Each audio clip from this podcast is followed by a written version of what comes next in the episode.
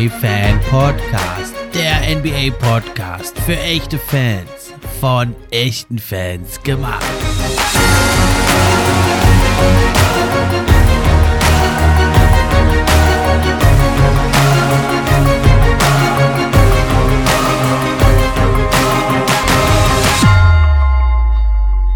Und hallo zur Episode, ja, 95 ist es schon vom NBA Fan Podcast. Ich bin wie immer euer Gastgeber, der Steffen. Und auch heute freue ich mich über jeden, der mit dabei ist. Themen heute sind zum einen die Top 5 Shooting Guards, der Top 5 Point Guards hatte ich ja schon vor einer Weile rausgebracht. Small Forward, Power Forward und Center folgen. Und davor gibt es einen kleinen Kommentar zur Entlassung von Steve Nash bei den Brooklyn Nets. Viel Spaß mit der neuen Episode. Bevor es losgeht, aber nochmal kurz die Info. Ab sofort könnt ihr den NBA Fan Podcast auch unterstützen. Zum einen über Steady HQ, die Links sind in der Beschreibung. Oder aber eben auch, wenn ihr die Posts über Social Media kommentiert, teilt und liked. Wenn ihr euren Freunden davon erzählt. Und schließlich könnt ihr auch noch eine gute Bewertung schreiben. Das hilft mir dann auch, höher in den Rankings zu erscheinen. Und da würde ich mich sehr drüber freuen, wenn es euch gefällt gefällt, wenn ihr euch ein bisschen die Zeit nehmt, das Projekt hier zu supporten. Und das geht also am besten, wenn ihr den Podcast kostenlos, wie auch auf allen anderen Plattformen, bei Apple Podcast hört. Dann erscheint das also für mich in den wichtigen Apple Podcast Charts. Würde mich sehr freuen. Also fangen wir an mit einem kurzen Kommentar zur Entlassung von Steve Nash bei den Brooklyn Nets. Am Dienstagabend erreichte uns ja die Nachricht, dass also die Brooklyn Nets die Reißleine gezogen haben. Es hat sich ja schon angedeutet, damit ist Steve Nash nicht mehr Coach der Brooklyn Nets. Ja, was hat er erreicht in seiner Zeit? Nicht viel, kann man schon mal sagen. Nur eine Playoff-Serie gewonnen, letzte Saison gesweept worden von den Bulls. Und ja, insgesamt 94 Siege, 67 Niederlagen, liest sich gar nicht mal so schlecht. Aber er konnte natürlich das nie erreichen, was angestrebt war. Diese Saison auch 2 zu 5, man stand schon bei 1 zu 5. Und ja, im Endeffekt, der Sieg gegen die Pacers hat auch nichts mehr gebracht. Jetzt ist Interim-Coach Coach Jake Vaughn dran. Und man muss sagen, der hat erstmals auch direkt verloren gegen die Bulls. Ja, man muss natürlich sagen, ja, Steve Nash hat natürlich eine Mitschuld. Er hat nie es geschafft, äh, ja, ein gutes, richtiges Verhältnis aufzubauen mit seinen Stars Kyrie Irving und Kevin Durant. Der Kader zeigte keine klare Handschrift. Also als Mike D'Antoni noch da war, da gefiel mir das besser letzte Saison. Da hatte man mit Bruce Brown und anderen Spielern, hatte man ja doch so eine gewisse Intensität, auch eine Bissigkeit. Ja, die Schwäche im Frontcourt war klar. Das ist natürlich immer so, wenn du drei Topverdiener hast, dann ist der Rest, das sind Lückenfüller, das ist klar. Und die Siege müssen geholt werden von den Stars und die anderen müssen hier und da ein bisschen beitragen. Er hat sicherlich, er ist ja ein Rookie-Coach, die Sache kam vielleicht rückblickend, muss man sagen, ein bisschen zu früh für ihn. Er hätte vielleicht erstmal als Assistant-Coach irgendwo sich da reinarbeiten sollen, seine Meriten sich verdienen, ja, und dann eben als Head Coach in so einer großen Sache hier, wo es um Titel nicht weniger wird ja erwartet in Brooklyn, deswegen sind ja alle so enttäuscht.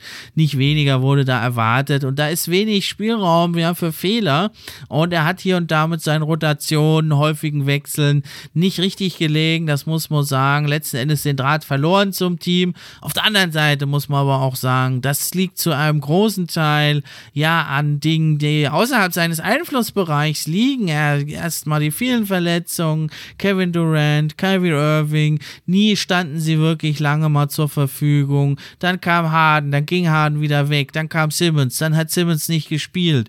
Also das hat auch sehr, sehr viel mit den Spielern und deren Charakteren zu tun. Ja, das fing schon an in der letzten Saison, vorletzten Saison, Kyrie Irving, mehrere Spiele, fünf, sechs Spiele, war einfach nicht da, es hatte keinerlei Konsequenzen Konsequenzen. Dann sagt Kyrie Irving mehrfach betont, da sind wir eigentlich egal, wer unter ihm der Coach ist. Er braucht überhaupt keinen Coach. Ja, es ist natürlich Disrespect und wenn natürlich der Star das schon macht, dann ist klar, dann werden die Roleplayer halt dem Coach auch nicht mehr folgen. Ja, man muss sagen, natürlich Sean Marks und auch Steve Nash stehen natürlich in der Verantwortung. Sie haben es nie geschafft, wirklich einen guten Center zu kriegen, einen Defensivcenter. Aber auch das lag eben wiederum an Kyrie Irving und Kevin Durant. Denn man hatte ja den perfekten Center für dieses Team. Hatte man ja in Jared Allen, der ist All-Star jetzt geworden, der ist einer der besten Verteidiger der Liga, hat sich sogar offensiv weiterentwickelt, hat einen Hookshot, hier und da mal in der Midrange was aufblitzen lassen, kann am Korb abschließen, kann verteidigen, kann switchen. Kurzum, der ist ganz genau, was sie brauchen. Das hatten sie, das wusste man auch. Aber weil eben Kyrie Irving und Kevin Durant, die Andre Jordan halt ihren Kumpel da behalten wollten, der nicht mehr spielbar ist, der auch da eigentlich schon kaum spielbar war, hat man eben Jared Allen weggegeben. Ja, und dann hat man eben mit diesen hohen Beträgen, da hat man noch Roleplayer, Seth Curry, Joe Harris, die sind nicht billig. Ja, auch ein Patty Mills spielt nicht umsonst. Ja, und dann hat man über die Not, äh, aus der Not eine Tugend gemacht, hat über Buyout äh, eben Blake Griffin verpflichtet. Der hat sogar relativ gut gespielt. Da Marcus Aldridge, ja, also alte Spieler, die da eben einen Ring jagen und für wenige Dollars spielen, hat man da eingesetzt. Man hat mit Nick Claxton eigentlich auch einen ganz guten Mann. Das, denke ich, ist ein Fehler von Steve Nash, dass man Nick, äh, Nick Claxton, der wirklich gut gespielt hat und aber doch äh, seine Spielzeit immer mehr verringert hat. Man vertraut ihm nicht. Das hat hat eben ein Stück weit auch das Selbstvertrauen genommen. Vielleicht kann er auch nicht dieser Rim Defender sein. Das muss die Zukunft jetzt noch erweisen. Ja, aber ihr merkt, da liegt ganz viel außerhalb eigentlich von der Reichweite und vom Einfluss von Steve Nash. Und dann kam ja eben obendrauf noch, dass eben Kevin Durant seinen Kopf und den vom GM Sean Marks forderte. Ein unglaublicher Vorgang jetzt im Sommer zeigt auch, wie zerrüttet das Verhältnis da ist. Ganz klar, das ist natürlich, das liegt auf beiden Seiten. Ich will das gar nicht abstreiten. Ich bin kein, äh, ich bin kein großer Fan von Steve Nash als Coach. Von, als Spieler war ich ein großer Fan von ihm als Coach sehe ich, hier und da hat er Rotation nicht gut gemacht. Er hat es nie geschafft, diesen Lockerroom eben ja für sich zu gewinnen. Aber das liegt eben, finde ich, zu einem ganz großen Teil ja an Punkten außerhalb seiner Reichweite. Und dann war es klar, er war angezählt. Das Team, muss man wirklich sagen, hat also in der die wenig Einsatz gezeigt, bis gar keinen Einsatz in der Defense. Man steht nicht umsonst auf dem letzten Platz im abgeschlagen im Defensive Rating über 120 Punkte. Lässt man den Gegner zu. Es wird kaum Gegenwehr gemacht. Dann ist noch sehr besorgniserregend Ben Simmons, der als Wunderheilmittel da geholt wurde, um alle defensiven Probleme zu lösen. Das ist natürlich Quatsch. Niemand kann das schaffen. Schon gar nicht ein Ben Simmons, der jahrelang nicht gespielt hat ja, gut, Rost, alles hin und her, aber äh, er muss natürlich, um Wert weiterhin zu haben in dieser Liga. Und in welchem Kader soll denn bitte ein Ben Simmons Erfolg haben, wenn nicht bei den Brooklyn Nets mit diesen Unmengen an Spacing, Shooting und Ballhändlern um ihn rum? Das Einzige, was er sein muss, ist ein Transition Passer, hier und da mal am Korb abschließen, da hört es schon auf. Transition Passing, das macht er okay. Ist aber eigentlich nur eine, eine, Lücken, eine Lückenfähigkeit, eine Nische, die nicht entscheidend ist. Im Halfcourt werden die Spiele gewonnen gewonnen, vor allem in den Playoffs. Und dann ist es eben Defense. Ja, und dann wirst du eben an deiner Defense gemessen. Wenn du dann nicht All-Defense-Niveau bringst, dann ist die Frage, was ist dein Wert als dritter Star in einem solchen Team? Ja, natürlich muss man da ein bisschen Geduld haben mit ihm. Er hat jahrelang nicht gespielt. Aber äh, zum einen kann man trotzdem Einsatz geben in der Defense, ja. Das hat er nicht. Er begleitet teilweise seine Gegner zum Korb, lässt sich überpowern und obendrauf macht er noch total dumme Fouls. Und das hat was mit Basketball-IQ zu tun und nicht äh, mit äh, lange nicht mehr gespielt. Tut mir leid. Also da geht ein äh, Brook Lopez äh, bei den Bucks hoch, der hat den Rebound schon völlig sicher in zwei Händen. Der ist stark wie ein Bär, wesentlich stärker als Ben Simmons. Und dann hackt er dem da in die Arme noch rein. Also ein paar Sekunden später, das ist einfach dumm. Das sind dumme Fouls. Da ist auch schon mehrfach ausgefault. Das kannst du halt dir nicht leisten, wenn du halt der Top-Defender deines Teams sein willst. Ganz klar, der braucht noch mal ein paar Spiele, um wieder reinzukommen. Aber sowas darf einem hochdekorierten defensiven Spieler, der vielleicht sogar Defensive Player of the Year werden will oder früher mal im Gespräch war, das darf ihm nicht passieren. Jetzt hat es also Steve Kerr, Steve Nash hinter sich gebracht. Ich denke, für ihn ist es gut. Er sollte als Assistant Coach woanders nochmal anfangen. Er wird sicher seine Chance noch bekommen. Im Gespräch sind zum einen Quinn Snyder, der könnte natürlich diesen Sauerhaufen aufräumen, ist ein Players Coach, sieht zwar aus wie ein Autoverkäufer oder so, ist aber ein geiler Typ. Seine Teams sind immer top motiviert. Ja, er hat aber gesagt, er will eigentlich eine Pause machen und ob der sich das antun will in Brooklyn, ich glaube es nicht. Dann ist im Gespräch Ime Udoka, also auch ein unglaublicher Vorgang. Die Nets machen genau da weiter, wo sie sich bei vielen, auch bei mir, sage ich euch ganz ehrlich, unbeliebt gemacht haben. Kyrie Irving mit seinen ganzen Äußerungen, mit seinen judenfeindlichen Aussagen jetzt, für die er sich nicht mal entschuldigt. Und das, obwohl er weiß, in Brooklyn, da wohnen ganz viele Juden und in New York auch. Und auch wenn es nicht so wäre, es geht einfach nicht heutzutage als Spieler, der in der Öffentlichkeit steht, solche Aussagen zu tätigen, Filme da zu unterstützen mit klar judenfeindlicher, antisemitischer Aussage, ja, und dann sich hinzustellen und sich nicht mal zu entschuldigen.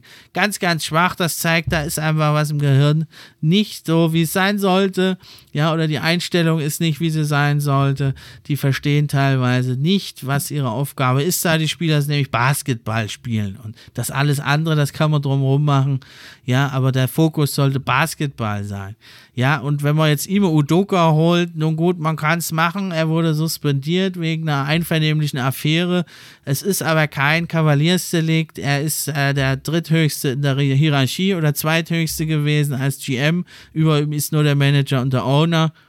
Und da kann es nicht sein, dass man ein Verhältnis mit einer Untergebenen hat. Das kann zu Abhängigkeiten führen. Das ist nicht sauber. Das ist eine schmutzige Sache. Und wenn man so einen dann gleich sich wiederholt, ja, der hat einen guten Draht zu Kevin Durant und so weiter. Deswegen wollten sie ihn wohl auch nach Boston holen. Aber das hat keinen guten Geschmack, das hat einen hässlichen Beigeschmack.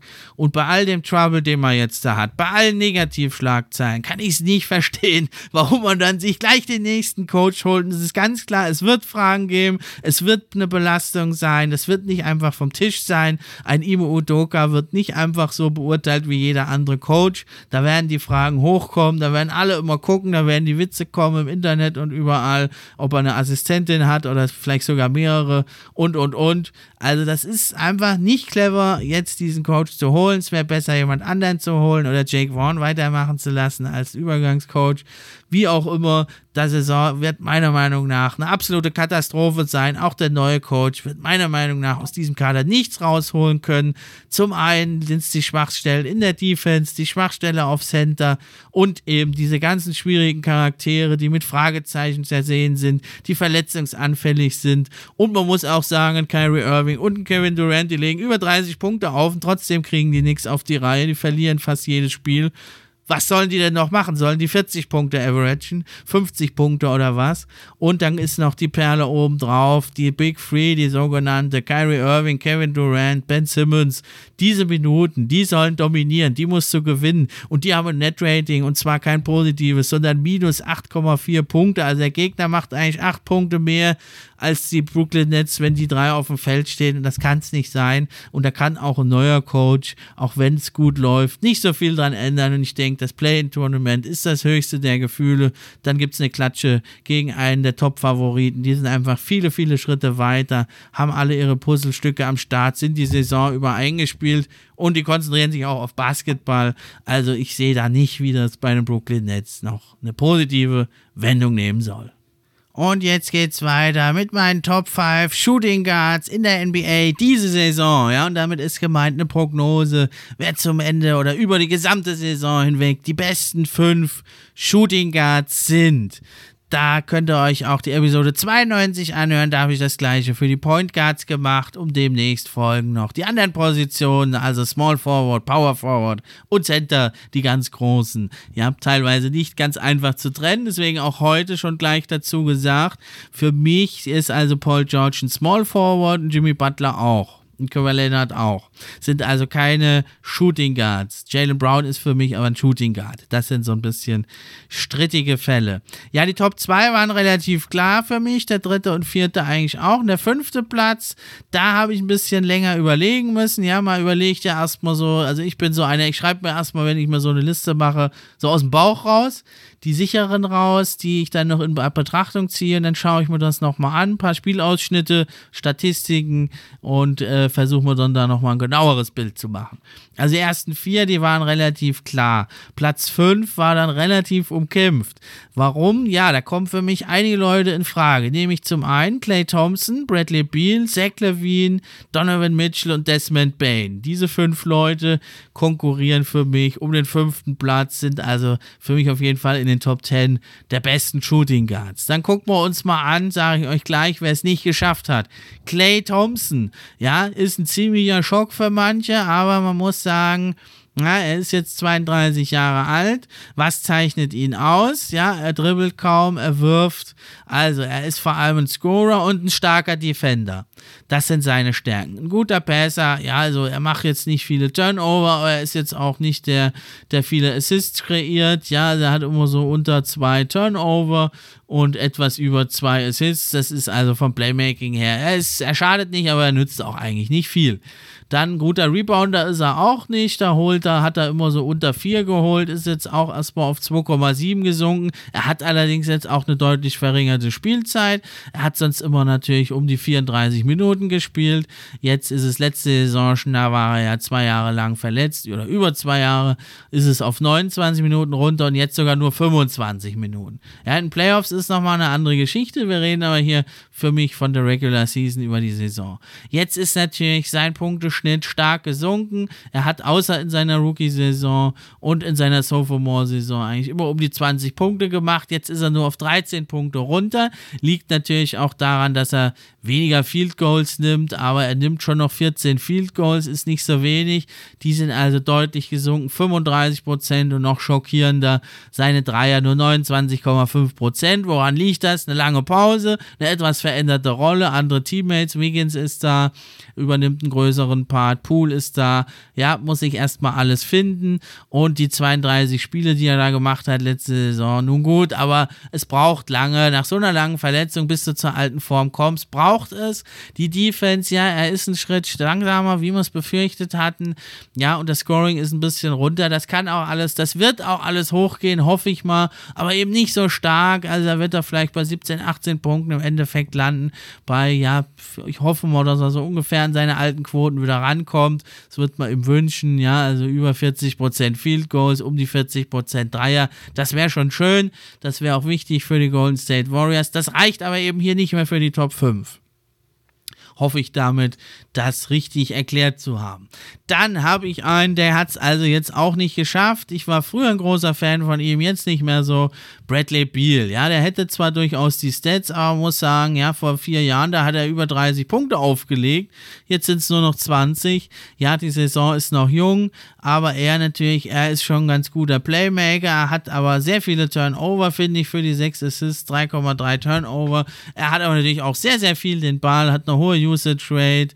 Ja, seine Effektivität, Field Goals, alles okay. Ja, der Dreier jetzt dieses Jahr und letztes Jahr nicht mehr so gut wie früher, kann sich nochmal bessern, aber das ist für mich im Moment einfach nicht genug. Er war früher auch ein Top-Defender, ist es jetzt leider nicht mehr, muss man wirklich sagen. Und seine Stats, ja, Empty Stats will ich jetzt nicht sagen, die zählen schon, was er macht, aber es bringt nichts. Er ist keiner, der sein Team wirklich besser macht. Und das ist für mich ein Top 5 Shooting Guard. Der muss sein Team deutlich besser machen und nicht nur ein bisschen oder irgendwie da so ein Mittelfeldteam äh, kommt da raus. Das ist einfach nicht genug bei ihm. Deswegen schafft er hier nicht den Sprung in die Top 5.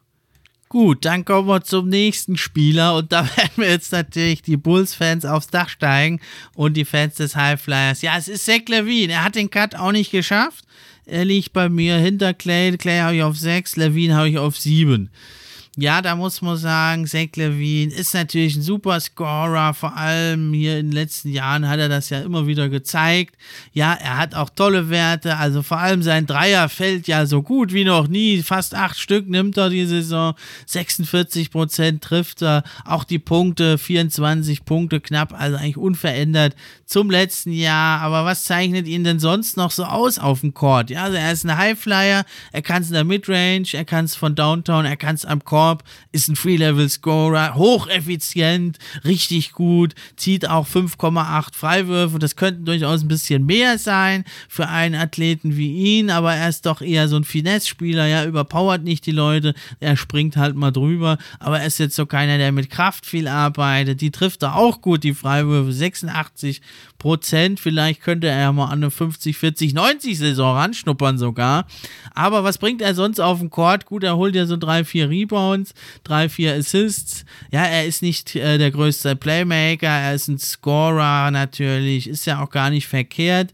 Aber hier an diese Liste, um es reinzuschaffen, braucht es dann schon noch ein bisschen mehr. Da muss man sagen, ja, mit seinen um die vier Assists liegt er etwa im Schnitt. Ja, die Turnover, die sind auch in Ordnung. Äh, für jemanden, der so viel den Ball hat, da holt er dir drei, vier Rebounds, die Saison auch drei. Und aber er ist in der Defense, das sage ich schon immer, deswegen bin ich nie so richtig warm geworden mit ihm. Er ist einer der schlechtesten Verteidiger in der Liga. Das sieht man auch diese Saison wieder bei den Defensive Win Shares zum Beispiel. Da steht er fast auf null. Und beim äh, defensiven Box plus minus, da wird dann also die defensiven Punkte pro 100 Possessions werden da aufgerechnet. Da ist er also auch immer schlecht. Diese Saison ähm, wieder, ist er wieder sogar mit minus 0,8. Also er war noch nie im Positiven da. Das sind jetzt nur mal zwei defensive Werte, aber man muss auch einfach nur aufs Feld gucken. Er ist jetzt auch nicht am engagiertesten in der Defense, ist auch gar nicht weiter schlimm, da er eine große Scoring-Last trägt. Viele sind da nicht so motiviert, aber ja, das hat schon ein bisschen Matador-Defense, was er da bietet. Und das ist mir dann einfach nicht genug. Ich habe ihn sogar jetzt noch hinter Clay Thompson oder gleich auf mit Clay Thompson. Ja, so auf sieben habe ich ihn da stehen. Jetzt kommen wir also noch zum letzten. Da wird es jetzt richtig heiß. Donovan Mitchell oder Desmond Bain. Mein Favorit, der es geschafft hat, also auf die Top 5, ist, da werden sich einige wundern, Desmond Bain. Was? Wenn jetzt die Cavs-Fans sagen, Donovan Mitchell spielt doch eine fantastische Saison bisher, 32 Punkte, so viele wie noch nie, 7,3 Assists, so viele wie noch nie. Da sage ich, na gut, 4,2 Turnover, auch so viele wie noch nie. Nun gut, sei es geschenkt, aber super Field Goals, super Dreier Percentage, nimmt auch viele da sage ich, das ist ein bisschen, glaube ich, ein Outlier. Ich denke nicht, dass er wirklich die ganze Saison das jetzt so liefern kann. Das soll er ja auch gar nicht, weil ja Darius Garland dann zurückkommt und die beiden natürlich sind super Backcourt zusammen, aber da wird Mitchell dann doch auf einige Würfe verzichten müssen. Er wird auch erstmal das Zusammenspiel lernen müssen mit Darius Garland. Garland ist nämlich auch ein äh, First Scoring Point Guard, der aber halt auch noch ein super Playmaker ist. Ja, und ähm, eben dann wird, äh, ja, und eben die anderen Spieler, Jared Allen, Mobley, die wollen auch ihre Würfe haben. Ja, und die hat jetzt alle sich mehr oder weniger Donovan Mitchell geschnappt. Ist ja auch gut, solange Garland jetzt verletzt ist. Der kommt aber wohl bald zurück. Da haben die ja dann auch viel Zeit, sich einzuspielen.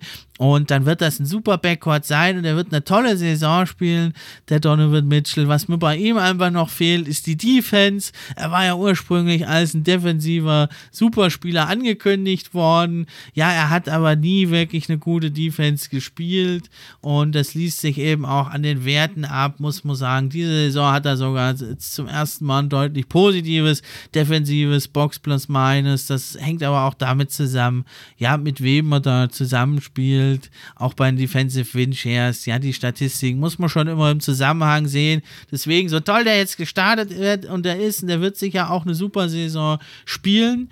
Ja, aber ich sehe doch da Desmond Bain, da sehe ich noch mehr Raum zum Wachsen. Donovan Mitchell, der ist im Prinzip fertig.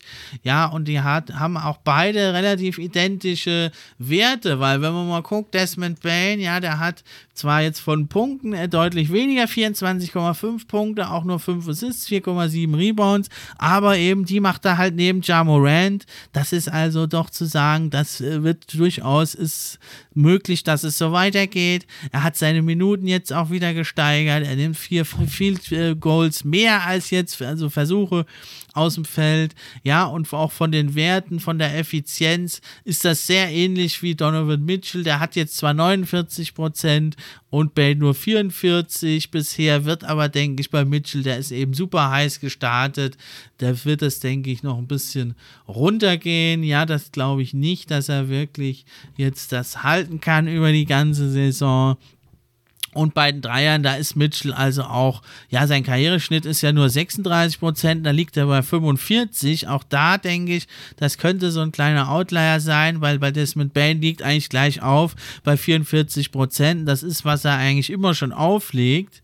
Ja, und dann muss man eben sagen, ja, da sehe ich dann Desmond Bain doch noch ein Stückchen, ein kleines Stückchen weiter vorne. Ich denke, der wird noch weiter zulegen. Bei Mitchell wird es, denke ich, runtergehen. Dann werden die sich ungefähr in der Mitte treffen und dann ist mir doch ein Desmond Bain, ja, der, der jetzt neben all dem Mainball-Händler, und das sind für mich eben in, in den Teams, ist das, ist das zum einen Jamorant und da ist dann Desmond Bain der bessere zweite Spieler daneben, weil der nicht so viel den Ball braucht wie ein Donovan Mitchell. Und Donovan Mitchell, der wird auch nicht der Main-Ball-Händler mehr sein. Das ist Garland bei den Cavs. Und da ist es dann zu sagen, ja, vom Catch and Shoot und so, da kannst du gut leben, auch als Donovan Mitchell. Aber Donovan Mitchell ist für mich eben am stärksten, wenn er wie jetzt immer den Ball hat. Da er diese Rolle nicht über die ganze Saison innehaben wird und Desmond Bain eine andere Rolle hat, die er aber die ganze Saison innehaben wird, die, diese Rolle, für diese Rolle ist er eben ideal, der Desmond Bain. Deswegen hat er für mich hauchdünn, also hier Desmond Bain liegt auf 5, Donovan Mitchell auf 5,5 sozusagen. Das war eine 5b. Der ist es also. Die anderen Plätze vorne dran, die sind für mich schon etwas deutlicher. Die sind für mich doch nochmal eine Klasse über den bisher genannten. Ja, dann also kommen wir zum, ja, sozusagen Level 2, zweithöchstes Level der Shooting Guards.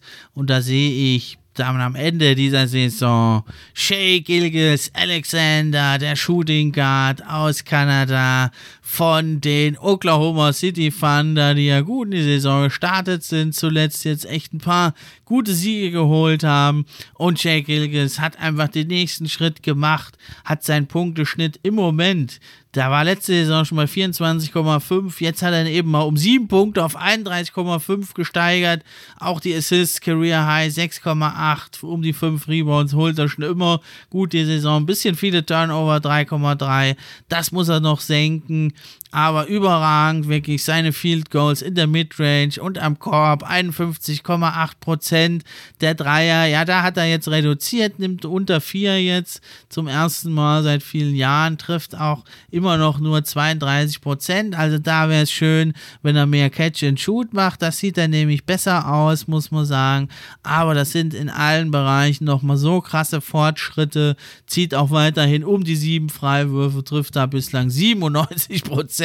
Das wird vielleicht noch ein bisschen runtergehen. Karriereschnitt sind so 82. Aber das ist einfach ein mega Package. Und vor allem kann der, was jetzt äh, Bane und Mitchell, Levine und Beal ja nicht mehr so können oder noch nie konnten. Clay Thompson kann es nicht mehr ganz so. Bradley Beal will es nicht mehr so. Ja, Levine konnte es noch nie und Mitchell hat es auch noch nicht gezeigt in der NBA. Das ist eben einfach die Defense. Die ist schon richtig passabel. Einfach mit seiner Größe, der Shea Gilgis Alexander, ja, er ist mit fast zwei Metern, ist er doch ein recht großer Shooting Guard, teilweise spielt er sogar Point Guard auch. Ja, und er ist wirklich jetzt mit 24 den nächsten Schritt gegangen und also da muss man wirklich schauen, wenn der so weiterspielt, wenn er nicht All-Star wird diese Saison wieder, ist es ein Skandal oder es liegt daran, dass er irgendwie eine Verletzung hat oder die Thunder ihn dann nicht mehr ranlassen wegen einer Verletzung, die dann verschleppen.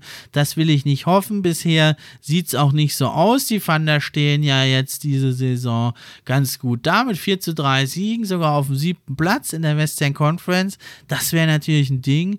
Ja, in meinem Ranking habe ich sie etwas niedriger gesehen, weil ich doch davon ausgehe, dass sie irgendwann wieder in den Tanking-Modus verfallen. Aber natürlich äh, für jetzt Shay Gilgis, Alexanders All-Star Case und auch den Case hier in diesem Ranking wäre es natürlich besser, wenn sie ihn spielen lassen. Aber wenn das eintrifft, dann ist er für mich die ganz klare Nummer 4. Vielleicht könnte man drüber streiten, ob er sogar die Nummer 3 ist. Da sehe ich aber doch Anthony Edwards, ja, den jungen Anthony Edwards, äh, vielleicht sogar vor ihm dann, ja, weil der wird die ganze Saison voll spielen, voll Power und der hat jetzt die Schlüssel in die Hand bekommen bei den Minnesota Timberwolves, obwohl das Team noch nicht so ganz rund läuft. An ihm liegt nichts, er hat, an ihm liegt's nicht. Er hat seinen Punkteschnitt nochmal gesteigert um zwei, er hat weiter die vier Assists, greift sich jetzt sogar, obwohl Gobert im Team ist, mehr Rebounds als je zuvor, nämlich 6,1.